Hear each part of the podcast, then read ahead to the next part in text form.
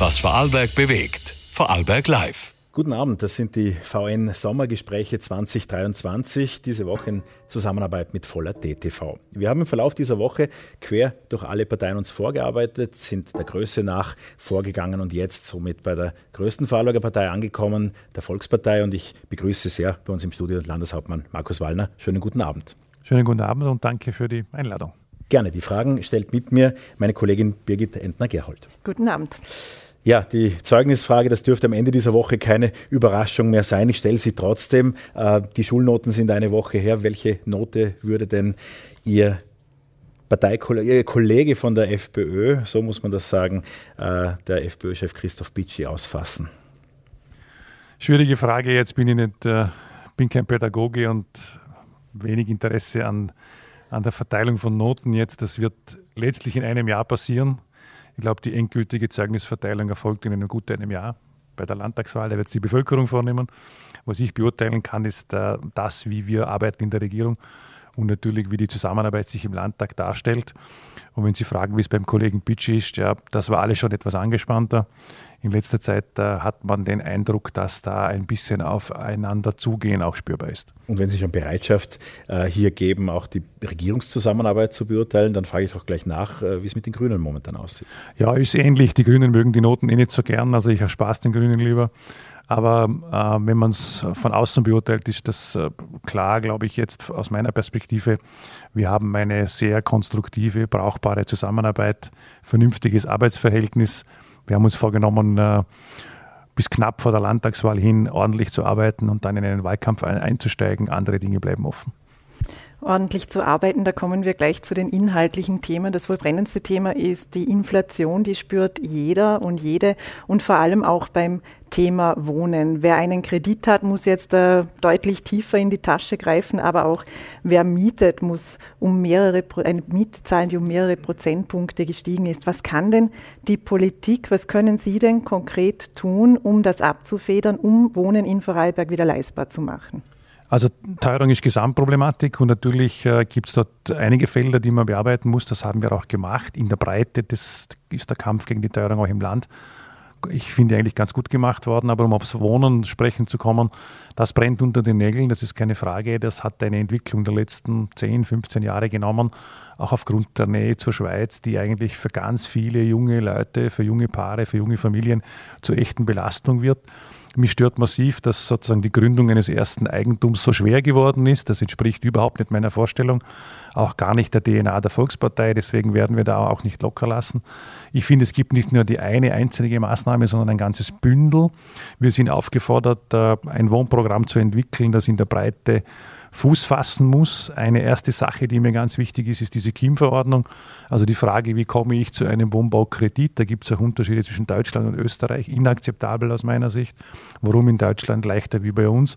Es gibt erste Firmen, die sagen, holen Sie sich einen Kredit in Lindau. Dafür gibt es null Verständnis von meiner Seite. Das heißt, äh, bei dieser berühmten KIM-Verordnung, wie werden Kredite an junge Familien vergeben, nach welchen Kriterien, müsste es eigentlich die Zielrichtung sein, zu sagen, wer sich ein Eigenheim errichten will, also wirklich für den eigenen Bedarf sollte überhaupt ausgenommen werden in Wahrheit. Aber jedenfalls muss das deutlich gelockert werden. Da bin ich schon sehr ungeduldig, weil das Thema ist schon einige Monate alt und es bewegt sich in Wahrheit sehr wenig. Man weist immer darauf hin, die FMA ist sozusagen weisungsungebunden, stimmt ja auch. Ich hatte ein Gespräch mit dem Kanzler und habe, und habe gesagt, wir können nicht zuschauen, wir dürfen nicht zuschauen. Im Ernstfall muss da auch gesetzlich eingegriffen werden. Aus meiner Sicht ist dieser Fall auch eingetreten. Also wir beobachten ja jetzt auch, dass praktisch da ganz wenig zustande kommt an Finanzierung. Das kann eigentlich so nicht weitergehen. Da ist ein, ein, ein wesentlicher Hebel. Zweiter Hebel ist die Wohnbauförderung. Die ist gut im Lande, die ist seit Jahren gut im Lande. Äh, wir haben ein System der, des, der Darlehen mit ganz niedrigen Zinsen, das ist jetzt wieder attraktiv und Rückflüssen.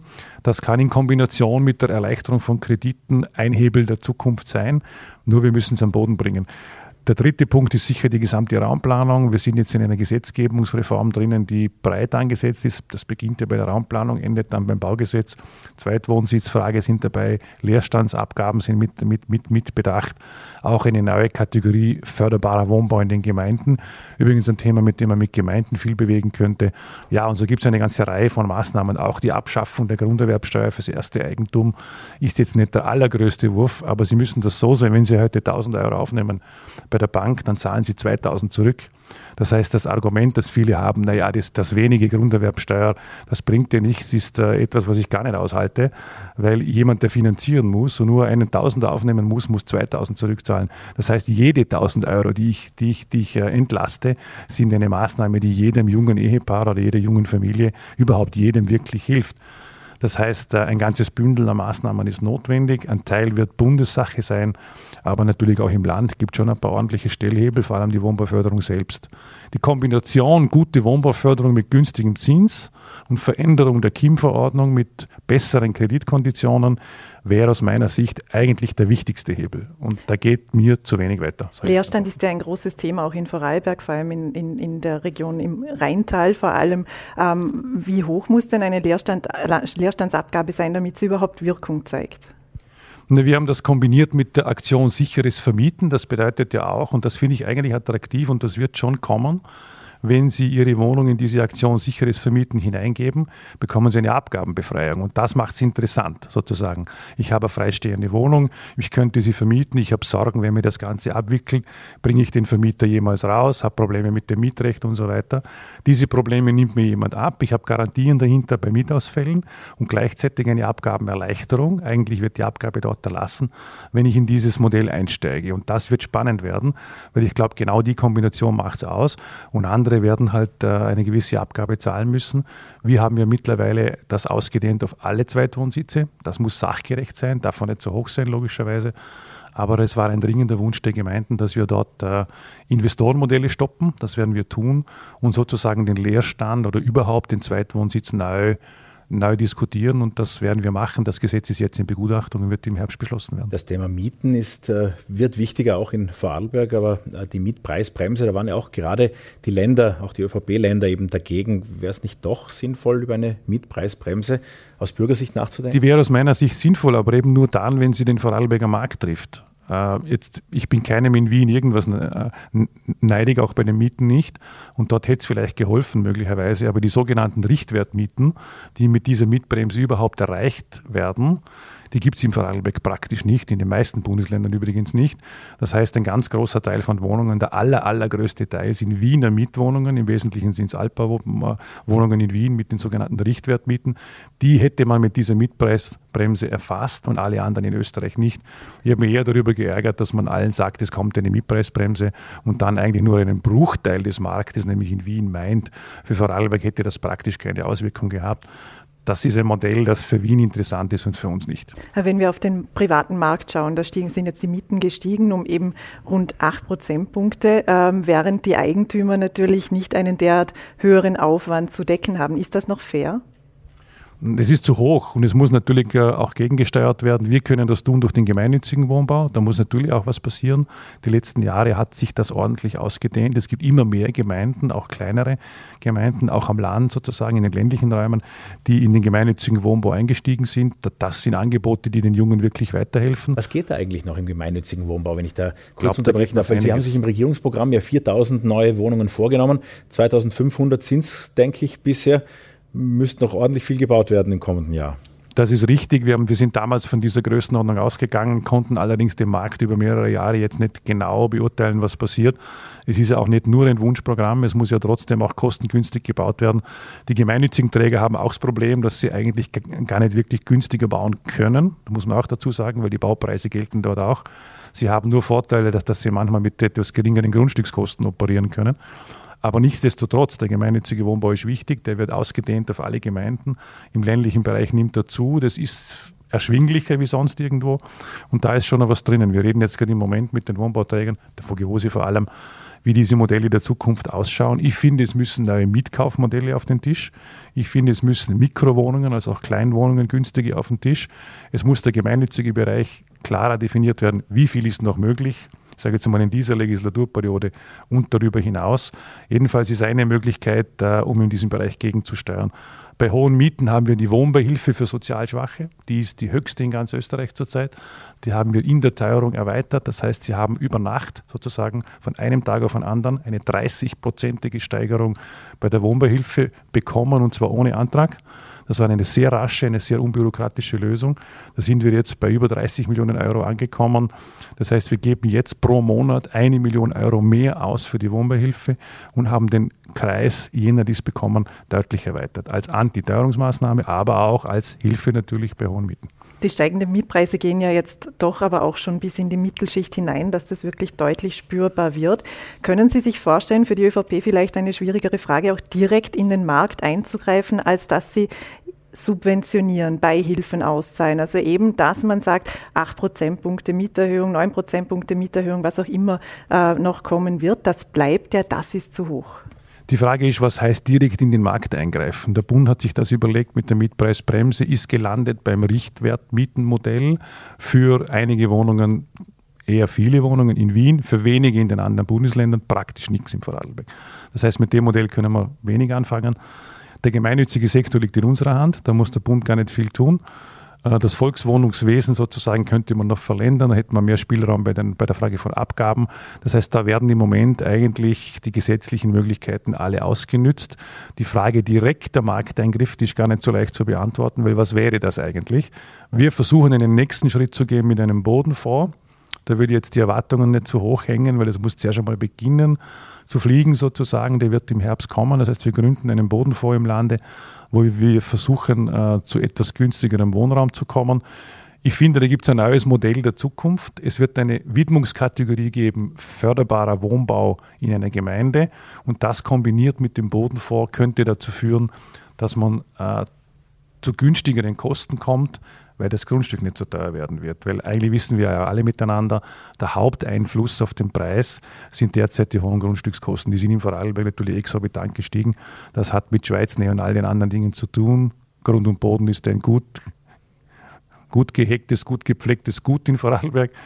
Und äh, das beeinflusst den Preis natürlich massiv der Vorarlberger Finanzminister Magnus Brunner hat, wenn es um die gesamte Inflation geht, auch gesagt, die hohen Lohnabschlüsse zuletzt seien auch mitverantwortlich, dass die Inflation anhaltend hoch bleibt. Jetzt sind die jüngsten Wirtschaftsnachrichten von Vorarlberger Leitbetrieben ja nicht besonders mutmachend. Äh, wie holprig wird denn die kommende Zeit und äh, teilen Sie die Ansicht, dass die hohen Lohnabschlüsse mit Teil des Also ich meine, die hohen Lohnabschlüsse waren, soweit ich das jetzt überblicken kann, durchgehend notwendig. Das war in einer ganz schwierigen Phase.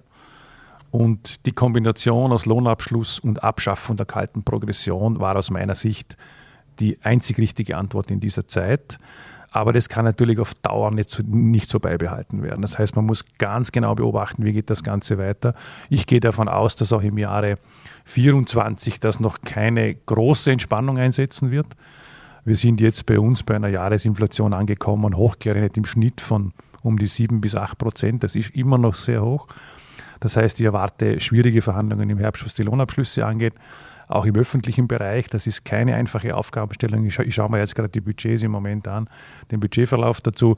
Das wird für alle Seiten nicht einfach. Inflation hat auf der einen Seite höhere Einnahmen für öffentliche Hand, auf der anderen Seite aber auch stark steigende Ausgabenbereiche, dort wo Personal finanziert werden muss. Das heißt, äh, die Aufgabenstellung, die wird, die wird bleiben. Wir brauchen dringend sozusagen ein Dämpfen der Inflation. Wenn die Zahlen stimmen im nächsten Jahr Richtung 5 Prozent, wäre das schon mal gut. Aber die, die Experten sagen uns, in Summe werden wir noch zwei Jahre warten müssen, bis wir dort sind, wo die EZB hin will, nämlich auf 2 Prozent herunter. Das ist derzeit eigentlich gar nicht in Sicht. Ein Thema, wo es viele Verhandlungen gab, die aber vermutlich äh, derzeit auf Eis liegen oder wo die Gespräche irgendwie blockiert sind, ist die S18. Es ist das größte Infrastrukturprojekt, das es eben über das seit Jahrzehnten diskutiert wird. Wie sieht es denn da aus? Ist es jetzt noch die richtige Zeit, ein solch Riesenprojekt umzusetzen?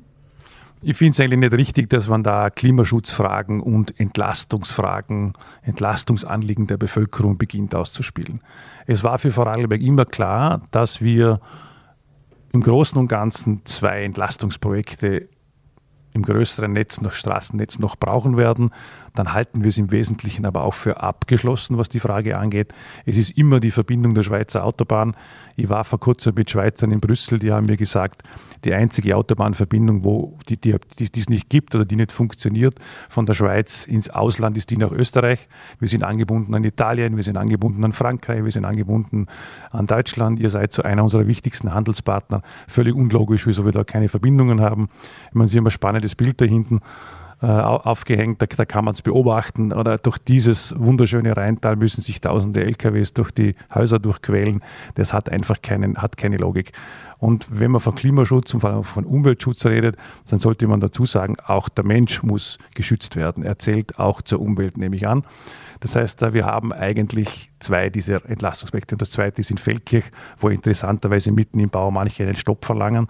Das ist mir eigentlich noch, noch überhaupt nicht passiert. Nach demokratischen Entscheidungen und Höchstgerichtsurteilen kommen Leute, die sagen Stopp, völlig willkürlich.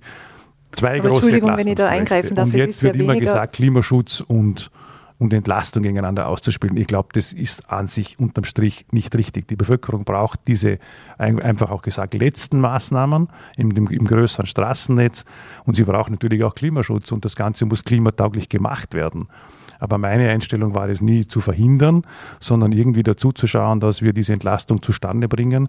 Aber natürlich bei der Ausführung dieser Dinge, Unterschied zu früher wahrscheinlich, wesentlich stärker darauf achten müssen, dass es klimatauglicher gemacht wird. Das ist schon logisch. Es ist ja weniger der Stopp, der diskutiert wird, als die Redimensionierung. Also könnte das auch kleiner gedacht werden. Das ist sowohl beim Stadttunnel in Feldkirch das Thema gewesen, aber nun auch bei der S18. Also Stadttunnel Feldkirch ist, eine, ist eine eigenartige Geschichte, wie da vorgegangen wird. Stadttunnel Feldkirch, jahrelange Planung, demokratischer Entscheidungsprozess, Höchstgerichtsurteil für diese eine Variante, die wir jetzt umsetzen. Nach 15 Jahren. Also ich meine, das geht einfach nicht. Irgendwann wird, wird man auch erkennen müssen, dass Demokratie und Rechtsstaat zu einem Ergebnis kommen. Wer das nicht anerkennt, der, der erkennt vieles nicht dann in dem Staat. Also man kann nicht mehr tun, wie jahrelang planen, diskutieren, demokratisch entscheiden. Noch einmal gesagt, das ist keine willkürliche Entscheidung. Alles wird vor Höchstgericht bekämpft. Höchstrichter entscheiden sich dafür und sagen, diese Variante kann gemacht werden. Da kann niemand ernsthaft verlangen, sie dann nicht umzusetzen, weil ehrlich gesagt, das wäre an der Grenze des Amtsmissbrauchs. Das geht nicht.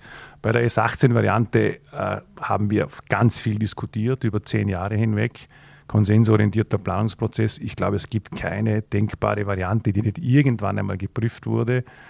Und da ist halt der Moment gekommen, wo man sagen muss, was ist möglich. Und es gibt ein paar Rahmenbedingungen, unter anderem halt auch die, dass der Anschluss in der Schweiz ziemlich klar fixiert ist und damit äh, ist der Spielraum natürlich eingegrenzt, was die Möglichkeiten an sich angeht. Gerade die nächste Woche haben die grünen Ministerinnen und Minister mit Vizekanzler Werner Kogler, mit Leonore Gewessler, mit Johannes Rauch, äh, auch Alma Sadic und, und alle, die irgendwie da sind bei den Festspielen, werden am Donnerstagmittag ins Ried gehen. Da gibt es einen Pressetermin, natürlich mit Fotomöglichkeit. Es werden liebend gern dort Interviews gegeben, mitten im Grünen. Fühlen Sie sich eigentlich manchmal provoziert durch Ihren Regierungspartner? Ja, ich finde, dass die Grünen in dem Punkt eigentlich auf ihre Eigenständigkeit achten sollen gegenüber dem Bund. Das ist mein einziges Anliegen dorthin. Ich erwarte jetzt keine Freudensprünge, wenn es um die S18 geht. Da gibt es natürliche Unterschiede in der Beurteilung. Aber so wie jetzt in den vergangenen Monaten vorgegangen wurde, das ist schon neu, auch fürs Land, weil es eine Art des Umgangs ist, die man, die man eigentlich nicht akzeptieren kann. Also wenn jahrelange Planungen vor Ort da mit Füßen getreten werden, wenn äh, Entscheidungen mit Füßen getreten werden, wenn mit der Schweiz äh, schlechte Gesprächsbasis bis gar keine aufgebaut wird oder existiert und dann äh, man den Leuten verspricht, wir haben eine bessere Variante, die nichts anderes wie eine Sackgasse darstellt, dann ist das schon sehr befremdlich, auch, auch in der Sache, wie man mit einem Bundesland umgeht. Das hat einen großen Ärger auch bei mir verursacht und ich kann nicht zulassen, dass man jahrzehntelange Diskussionen einfach vom Tisch wischt und so tut, als hätte es da nie was gegeben. Das ist schon seltsam. Da würde ich mir wünschen, dass man einen respektvolleren Umgang mit dem Thema macht, dass man weiß, dass eine Bevölkerung leidet und entlastet werden muss. Äh, und man soll nicht Klimaschutz gegen Bevölkerungsentlastung ausspielen. Und nur weil jetzt Wahlgänge kommen, ist es auch nicht angebracht, das so zu machen. Also wer jetzt zu fünft ins Ried steht, äh, und damit uns die, die, die Botschaft gegen die S18 zum zehnten Mal senden will, wird uns auch nicht mehr sonderlich aufregen in dem Zusammenhang.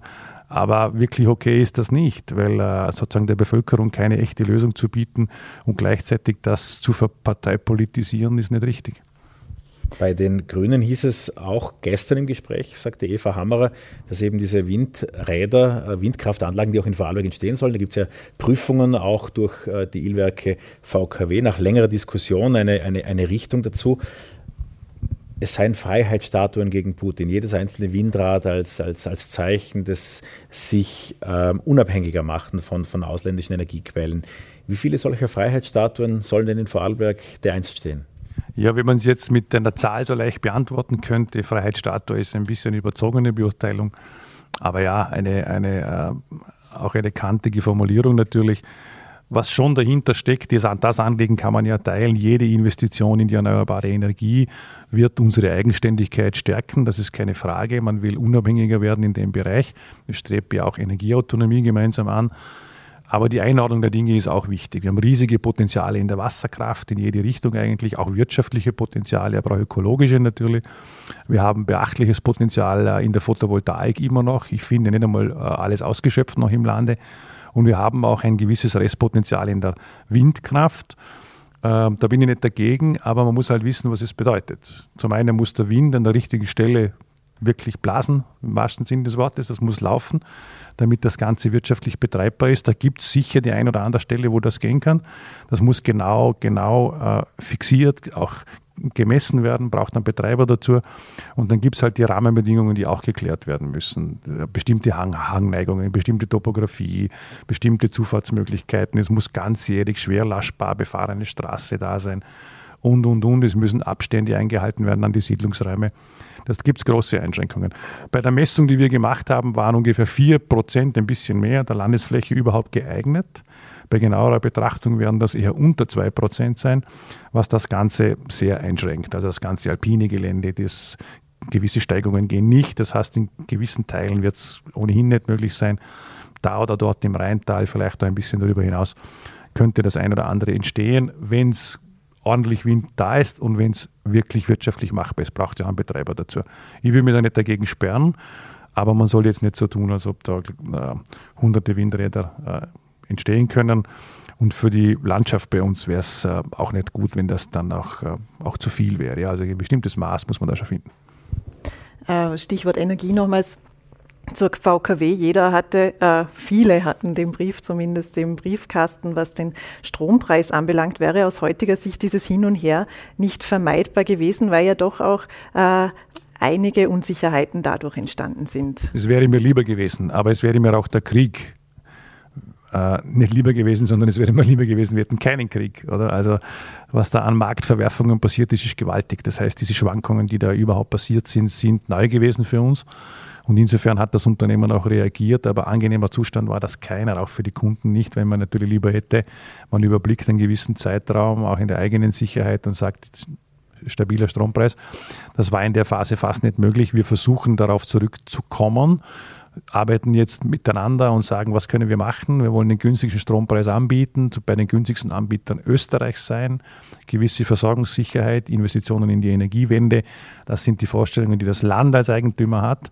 Wir sind jetzt bei 15,7 Cent angekommen, mit dem Rabatt des Landes bei 12,7 Cent. Das ist derzeit eigentlich ein unschlagbarer Preis. Wir waren vor der Krise bei ungefähr 10 Cent. Das heißt, das geht wieder in die richtige Richtung. Aber um die Frage zu beantworten, das Auf und Ab von Preisen hat niemand lustig gefunden. Aber weil Sie den, die Funktion als Eigentümervertreter so betonen, musste sich das Land, mussten dass Sie sich auch politisch durchsetzen gegenüber der Ilwerke VKW? Es ist schwierig, wenn man kann einer Aktiengesellschaft da keine Preise diktieren, das wäre komplett daneben, aber es gibt natürlich Vorstellungen als Eigentümer und es gibt auch langfristige Vorstellungen und es, es zählt mit dazu, dass wir auch artikuliert haben, wir wollen natürlich einen, einen günstigen Preis für die Kunden haben. Das Unternehmen hat schon den Auftrag, da ständig dazu zu schauen, diesen Anspruch auch zu erfüllen. Letztlich bleibt es dort auch eine wirtschaftliche Entscheidung, aber dass der Eigentümer äh, eine Vorgabe unter Anführungszeichen macht, einen klaren Wunsch äußert, bei den günstigsten Versorgern Österreichs zu sein, das ist schon klar. Und da muss man natürlich äh, hinfinden. Im Moment würde ich sagen, wir stehen dort. Zum Finanzausgleich fliegen derzeit auch irgendwie die Messer tief zwischen den Ländern und äh, der Bundesregierung. Sie verhandeln da mit Ihrem Parteifreund äh, Magnus Brunner, dem Finanzminister. Wie viel Show ist da eigentlich dahinter und äh, wie tiefgreifend sind diese Verhandlungen wirklich? Es geht schon um ziemlich viel für beide Seiten, weil Finanzausgleich heißt, es müssen Steuermittel aufgeteilt werden zwischen Bund, Länder und Gemeinden.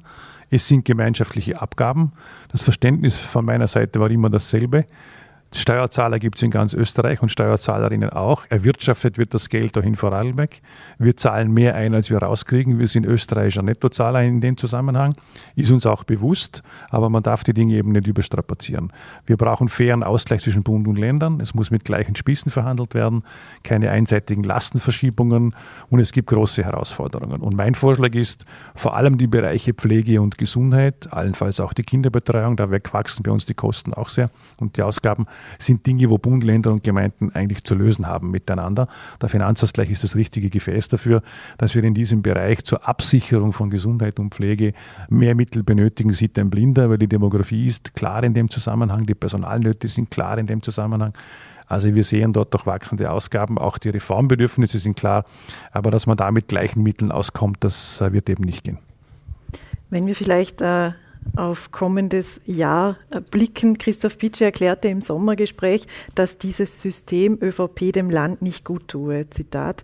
Ähm, können Sie sich da überhaupt vorstellen, mit Christoph Pitsche nach so einer Aussage eine Koalition einzugehen? Koalitionsfragen bleiben offen und sie bleiben auch bewusst offen. Wir sind viel zu früh für so eine Diskussion. Wir sind gut eineinhalb Jahre vor einer Landtagswahl. Es sind ganz viele Fragen, die zu lösen sind. Ich habe auch in der Regierung geraten, konzentrieren wir uns auf die Sacharbeit, auch was die Partnerschaft mit den Grünen angeht, arbeiten bis zum letzten Moment sozusagen und dann wird der Wähler und die Wählerin auch zu entscheiden haben. Im Übrigen war es immer meine Auffassung, dass man mit jeder in der, im Landtag vertretenen Fraktion und Partei die wird von der Bevölkerung dort hineingewählt, letztlich die Fähigkeit zur Zusammenarbeit haben sollte. Das gilt auch für die anderen. Was ich gar nicht verstehe, auch in anderen Bundesländern manchmal, sind diese von vornherein sehr, sehr, sehr deutlich äh, formulierten Absagen, die selten gehalten haben, wie wir gesehen haben. Am Ende des Tages ist der Auftrag von Wählerinnen und Wählern, zusammenzuarbeiten, wer in den Landtag gewählt wird.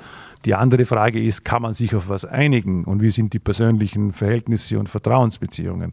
Für eine gute Koalition braucht es einiges. Ein gemeinsames Programm, ein persönliches Vertrauen, den Willen, dieses Land weiterbringen zu wollen. Das muss in einem Programm ausverhandelt werden. Da gibt es rote Linien, da gibt es Dinge, die man nicht überschreiten will, da gibt es auf beiden Seiten Wünsche. Aber grundsätzlich habe ich keine einzige Partei bisher im Landtag in meiner ganzen politischen Laufbahn jemals wirklich für eine Zusammenarbeit gänzlich ausgeschlossen.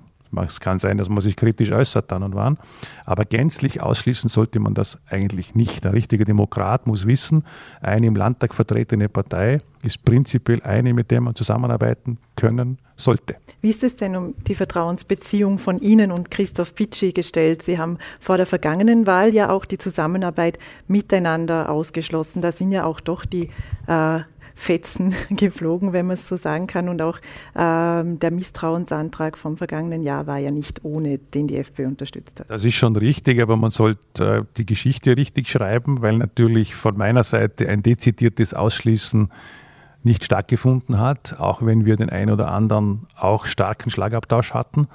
Das Ausschließen von Person und Partei hat äh, von der anderen Seite her stattgefunden. Das heißt, die Frage ist eine interessante, aber ich bin die falsche Person, an die man sie stellt. Letztlich muss man den Herrn Bitschi fragen, ob er sich jemals vorstellen kann, dann könnte es ja noch einmal interessant werden, weil dann kann man einmal über, über ein Programm reden, wie eine Zusammenarbeit mit uns überhaupt aussehen würde. Bisher hat er ja sowohl die Person, Landeshauptmann, als auch die Partei immer stark außen vor gehalten und hat gemeint, da, da eher nicht.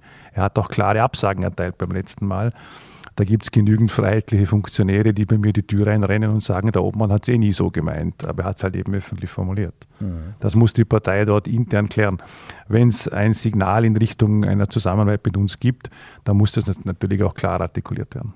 Sie haben gerade eben das Vertrauensverhältnis, das notwendig ist, auch innerhalb einer Regierung betont ähm, und von roten Linien gesprochen. Da fällt uns der grüne Landesrat Daniel Zadra ein, der sie auch dann war in diesem Wirtschaftsbundjahr 2022, der auch nach dieser berichteten Handylöschung das den Behörden gemeldet hat. Was ist davon übrig geblieben, beziehungsweise äh, wie würden Sie das äh, und die Rückkehr des Vertrauensverhältnisses mit dem äh, politischen Regierungskollegen beschreiben? Das war ein Vorgang, der irritiert hat. Er ist äh, von der Wirtschafts- und Korruptionsstaatsanwaltschaft durchgehend äh, untersucht worden zur Gänze. Wie Sie wissen, ist das gesamte ja auch äh, zurückgelegt worden und zwar aus tatsächlichen Gründen. Bin selber nicht einmal befragt worden dazu. Auch diese berühmte Handyfrage ist übrigens mit untersucht worden und auch da wurde nichts äh, gefunden, was äh, auch nur einen Anlass gegeben hätte, so vorzugehen, wie damals auch vorgegangen wurde vom Kollegen. Das heißt, eine gewisse Irritation ist dort eingetreten. Ich glaube, dass niemand mehr bereut, wie er selber, wie er dort vorgegangen ist. Wenn Sie jetzt auf das Jahr 2022 zurückblicken, äh, wo es Abgabenhinterziehungen beim Wirtschaftsbund gab, wo Dinge neu aufgestellt wurden, ähm, aber es auch insgesamt sehr turbulent war, was bleibt für Sie? Es bleibt schon einiges übrig. Natürlich war das ein turbulentes Jahr, auch persönlich ein turbulentes Jahr. Einige Dinge geben zum Nachdenken, insbesondere die Frage, wie man mit anonym gehaltenen Vorwürfen umgeht und was damit medial passiert, also welche Eigendynamik solche Dinge entwickeln wie man sich ein Jahr lang mehr oder weniger Vorwürfe intensiv anhören muss, die sich alle in Luft auflösen. Weil natürlich bleibt da auch was stehen, mit dem man immer auch irgendwie zu tun hat. Äh, was das für die Zukunft bedeutet im Verhältnis Politik und Medien, ist eine Sache, die man einmal ordentlich diskutieren sollte. Wie geht man eigentlich damit tatsächlich um? Das ist eine Frage, die bleibt. Ähm, eine zweite ist ähm, sicher eine Schlussfolgerung, die wir gemacht haben im Bereich der Transparenz, Parteiengesetzgebung, Parteienförderung, auch Umgang für kommende Wahlkämpfe und deren Finanzierungen. Da sind die Schlussfolgerungen sehr klar getroffen worden und die halte ich für richtig. Die habe ich damals schon verfolgt. Da sind wir auch zum Ziel gekommen. Das strengste Parteiengesetz in ganz Österreich, ganz klare Transparenzrichtlinien für die Parteien. Das läuft jetzt ja gerade auch ab mit Rechenschaftsberichten, Offenlegungen, Wahlkampffinanzierungen, sehr scharfe Spendenregelungen natürlich auch, auch Querfinanzierungen und so weiter. Das hat sich maßgeblich geändert, auch seit dieser Diskussion. Ich habe überhaupt keine Frage in dem Zusammenhang. Da glaube ich, sind wir jetzt eigentlich so gut aufgestellt wie kein anderes Bundesland, auch mit den schärfsten Regeln dazu. Sie haben selber einmal in einem Kommentar geschrieben, der Goldstandard Österreichs, das hat es eigentlich ganz gut getroffen. Sie sagten kürzlich bei einem VN-Gespräch, dass wir bei den Ilwerken VKW zum Energie, zur Energiepolitik hatten. Ihnen sei wichtig, dass das Kraftwerksprojekt Lünersee, ein sehr großes Pumpspeicherprojekt des größten Energiespeicher Österreichs, noch in dieser Legislaturperiode auf die Schiene gebracht werden soll. So nach dem Motto, man wisse ja nie, was nachher ist. Was meinten Sie damit? Ja, wir sollten in Vorprüfungen kommen, was, das, was die UVP-Verfahren angeht. Und äh, wir wissen alle, dass nachher die Genehmigungsverfahren länger dauern. Die Re Realisierung ist Bauzeitraum vier, fünf Jahre, glaube ich, ein Minimum bei so einem Großprojekt. Aber es ist eine Riesenchance für Vorarlberg dahinter, äh, in der Energiewende einen ordentlichen Beitrag zu leisten, weil wir natürlich dort produzieren können und exportieren können. Das ist schon gut. Wir können es ökologisch gut machen. Alles im Berginneren. Es ist ein tolles Projekt für uns. Größtes Pumpspeicherkraftwerk Österreichs vermutlich eines der größten in Europa. Warum sollten wir das nicht tun? Wirtschaftlich macht es auch Sinn. Das heißt, da, da, da, stimmt die Richtung und es wäre halt gut, wenn wir noch in dieser Legislaturperiode, ein gutes Jahr haben wir da noch. Es sind jetzt die Vorgespräche mit den Behörden am Laufen, sozusagen, wie wir da in die UVP-Verfahren einsteigen. Das kommende Jahr sollte zumindest noch eine gute Vorprüfung gemacht werden, sodass man dann eigentlich möglichst zügig in der nächsten Legislaturperiode an die Einreichung kommt was eben nachher ist, werden Sie 2024 wieder als Spitzenkandidat antreten und wollen Sie auch Landeshauptmann bleiben, sofern der Wählerwille entsprechend aus. Also andere Pläne habe ich keine. Ich bin zurück, ich bin gesund, ich fühle mich wohl, ich möchte fürs Land gestalten. Ich glaube, man spürt das auch. Äh, in der Partei sind die Dinge geregelt. 2024 wird angetreten und die Wählerinnen und Wähler entscheidet. Und natürlich äh, wird um die Spitzenposition des Landeshauptmanns ordentlich gekämpft. Und ich habe verstanden, Sie wollen sich nicht auf Koalitionsdiskussionen einlassen. Das wollen wir Ihnen ja auch ersparen. Aber zum Abschluss. Der Blick reicht ja weiter als jetzt 14 Monate oder ein Jahr, das da noch in der Zusammenarbeit ist. Sie haben große Projekte angesprochen. Wir haben jetzt im Laufe dieses Gesprächs über die S18 gesprochen, jetzt zum Schluss über das Kraftwerksprojekt. Das wären wahrscheinlich nominell die größten Projekte. Was wären Ihnen für eine kommende Legislaturperiode, was werden da die treibenden Themen im Land sein? Was möchten Sie besser machen? Es gibt ganz viele aktuelle Themen wie das Wohnen, das wir angesprochen haben. Das, das ist mir ein wirkliches Anliegen, weil ich diese Entwicklung nicht für gut halte, dass junge Leute keine Chance auf Eigentum haben. Das ist etwas, was ich nicht will. Also an dem Punkt wird gearbeitet. Auch das wird länger gehen, logischerweise. Wir werden sehen, wo wir da hinkommen in der nächsten Periode. Und dann arbeite ich, äh, so gut es noch geht und so, so viel Kraft man einbringen kann, auch an einigen Generationenprojekten. Es ist mir ein Anliegen, dass wir bei Resi weiterkommen. Ich bin jetzt noch einmal in intensiven, auch etwas finalen Verhandlungen, was die Finanzierungsflüsse angeht, mit dem Bund. Auch das ist eine wichtige Fragestellung. Das heißt, bei Resi sollten wir ins Tun kommen. In der nächsten Legislatur Legislaturperiode große Schritte weiterkommen, Projekteinreichung, Verfahren beginnen, ein Thema für Generationen, dass wir noch. Und das als Hochwassersicherung und als Renaturierung? Beides. Also so wie wir es ursprünglich geplant haben. Ich glaube, das verändert das Gesicht des Rheinteils noch einmal, bringt ganz viel Erholungswert für die Bevölkerung und gibt einen gewaltigen 300-jährigen Hochwasserschutz.